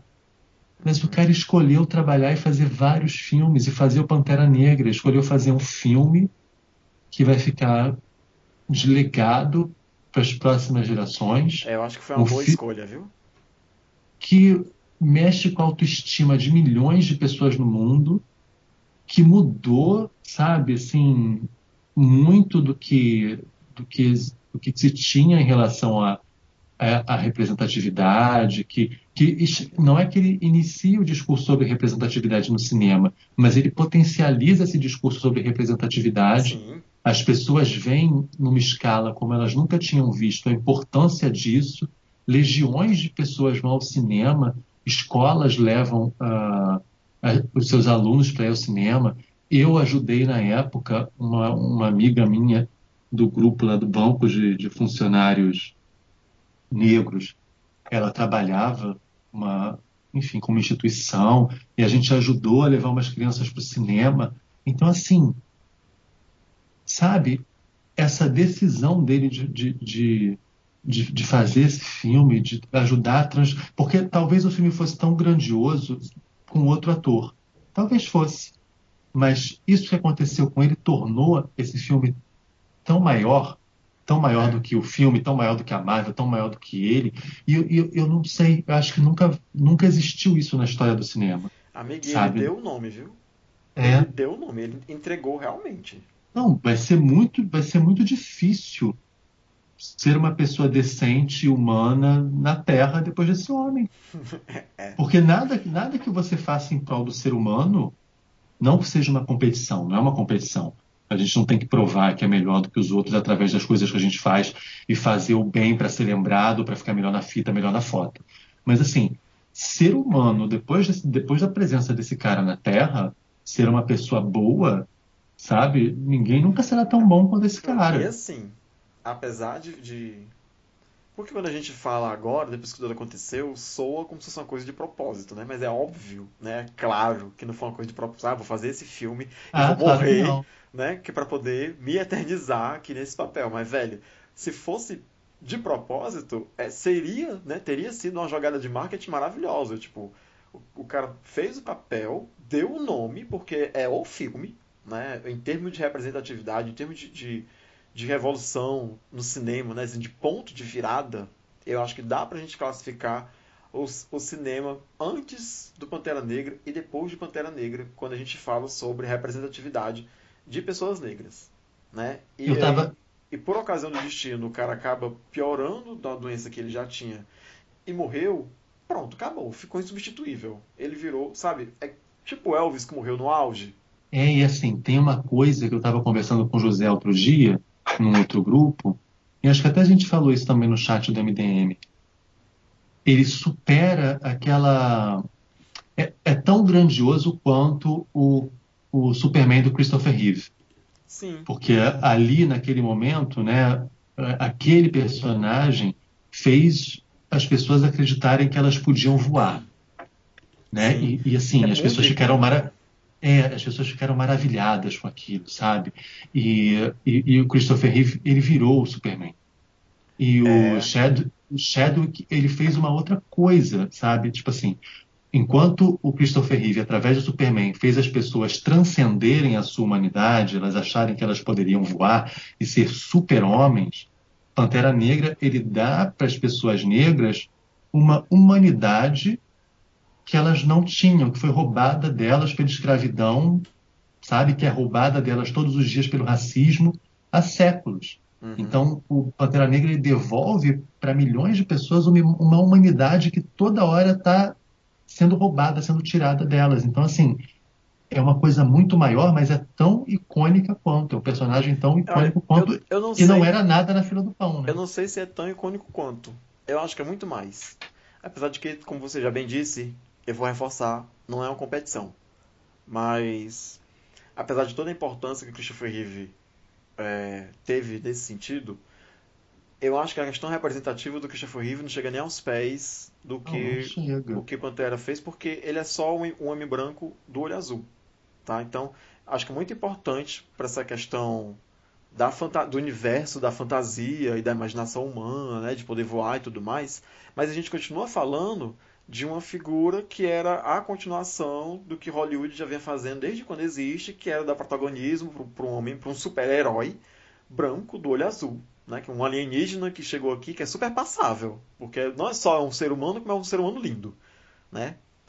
E, mas, é- mas assim, é, olhando para trás, acho que os roteiros do Superman, talvez o primeiro filme seja se salve um pouco, mas o segundo filme, o terceiro filme são, são roteiros bem água com açúcar, assim, filmes Ah, bem... sim. O quarto nem se fala, né? Bem água com açúcar, assim, que, sabe? É muito essa coisa da revolução da tecnologia do cinema, do cara voando, ver o, o planeta Terra de fora e tudo mais, e tem esse passo.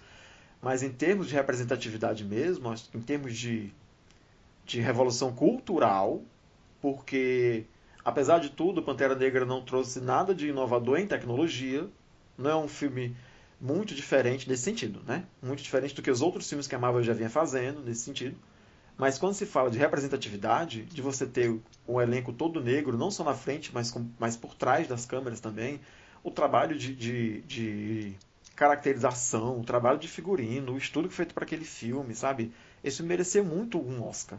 Então eu acho que ele, é, ele tá muito superior nesse sentido do que o filme do Superman, que é outro cara branco de olho azul, né, fazendo que É, mas você não pode negar que é um ícone para a cultura pop. Não, assim. não. Tem, significados e pesos diferentes, mas né, não tem como você não se referenciar a, a, a Super-Homem quando você começa a falar de, de, de cinema e principalmente desse, sei lá se a gente pode chamar cinema de super-herói de subgênero.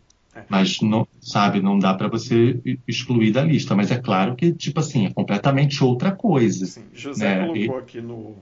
Ele tá com a conexão fraca, tá, gente? Então ele não tá mais falando aqui na nossa gravação, porque a conexão dele tá caindo o tempo todo. Mas ele mandou uma mensagem aqui no Telegram dizendo: no contexto de hoje, o Pantera é maior do que o Superman. Não se compara o impacto cultural. Então acho que é traduzindo o que eu tava dizendo Sim. o tempo todo. É, mas esse cara, ele levou muito a régua.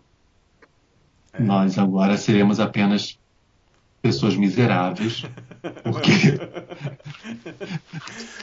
Eu Não. diria que estamos no ponto que talvez não valha nem a pena escalar outro ator para ser Pantera Negra. Não, Eu acho não. que deveriam partir para outra ou colocar, por exemplo, uma mulher bota Pantera. a Shuri para ser Pantera, Ou a, ou a Shuri vira Pantera, ou então a personagem lá da Lupita, que eu não me lembro o nome, Sim. que pode-se dizer que ela se casou com o T'Challa e é a rainha. E aí ela herda o manto. E aí? Ele por acaso morreu Sim. e ela herda o manto. Pode ser. E E, é, assim, e é uma- é uma maneira de se pensar, né? De se revolucionar É, o próprio assim. papel da Pantera Negra nos quadrinhos mesmo. Eu diria que não tem como escalar outro ator nesse momento para ser o Pantera. Não, a Marvel não vai fazer isso, gente. Ela não, ela não pode pegar um outro cara e botar lá como se nada tivesse acontecido.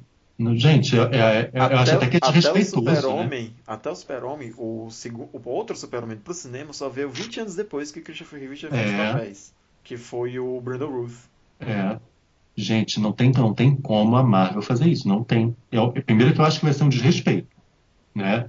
A- Nesse contexto, agora, após a morte, não dá. Não dá. Uhum. Acho que tem que dar um. inventar. E nem Ele é comercialmente, comercialmente favorável. A Marvel sofreria Não. um boicote, uma retaliação, com certeza, se ela colocasse outro ator imediatamente.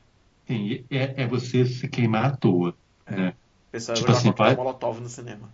Inventa que ele foi pra Acapulco com Chapolin, sei Ah. lá, inventa qualquer coisa que, sei lá, foi comprar cigarro, nunca mais voltou, não sei, tá com um rolê aí maluco em algum lugar e bota alguma das, das mulheres de Wakanda pra, pra, sei lá, eu disse que no final do filme Pegadinha do Malandro que o Monger apareceu e deu uma rasteira nele, não sei, mas assim, não dá, não tem como. Ai, bom, meninos, é, vocês querem dizer tchau pra quem tá ouvindo a gente? José, tá conseguindo falar? Dizer logo, tchau, gente, antes que minha conexão fique bosta de novo. Beijão, adorei gravar de novo. Sal- Saudades. Drigo? Ai, é, deixa eu pensar. Isso você corta, tá? É, que eu esqueci o que eu Claro. estava fazendo aqui. Vou cortar. Isso você corta. Aham. Não, é, eu só quero, eu só quero que o dia termine bem. É isso. É, parece que esse negócio de pandemia nunca acaba. E é, hoje, dia 4, estreia The Boys. Assistam The Boys. E é isso, estamos aí, firmes e fortes. E é isso. Bom, pra quem ouviu a gente até aqui, muitíssimo obrigado pela sua audiência. Espero que vocês tenham gostado de tudo que a gente falou aqui nesse programa. Meninos, um beijo pra vocês. Até a próxima quinzena. Tchau. Gambit, Oi. corta aquela parte. Tá bom. Eu achei que aquilo ficou muito, muito escroto. Vou cortar. Não que eu não seja escroto, mas assim. Mas a gente não pode deixar eu que não preciso ser- saiba, né? É, não precisa saber que eu sou tão escroto. Este podcast faz parte do movimento LGBT Podcasters. Conheça outros podcasts através da hashtag LGBT Podcasters ou do site www.lgbtpodcasters.com.br.